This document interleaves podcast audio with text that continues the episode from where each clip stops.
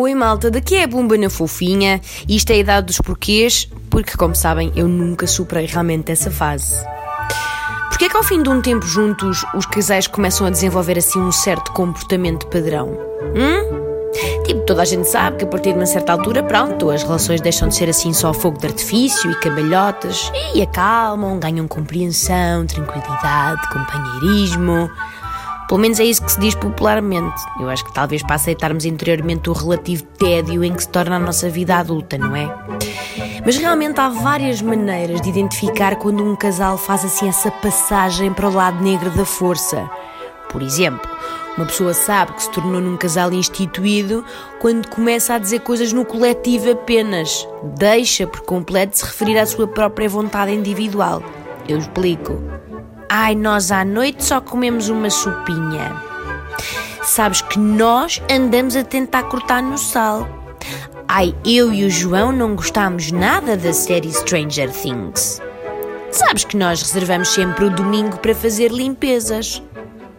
Bom, como a probabilidade de estarem os dois 100% em consonância em todos estes tópicos é bastante remota, fica sempre aquela inegável sensação de que há um dos elementos a comandar e o outro, pronto, está a deixar fluir, assim num certo estado de apática submissão, provavelmente a escolher a dia das suas batalhas e não há mal nenhum nisso.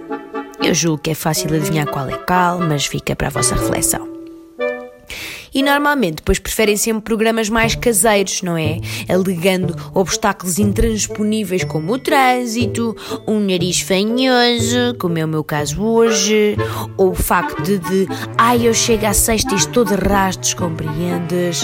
Ou estas rabanadas de vento que entram por todo o lado. Não, não, não. Casinha.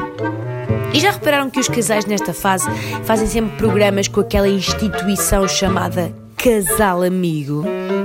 Ai, olha, hoje vem cá jantar o Jorge e a Ana, um casal amigo, e depois vamos passar o fim de semana às Tremores com o Nuno e a Tânia, um casal amigo.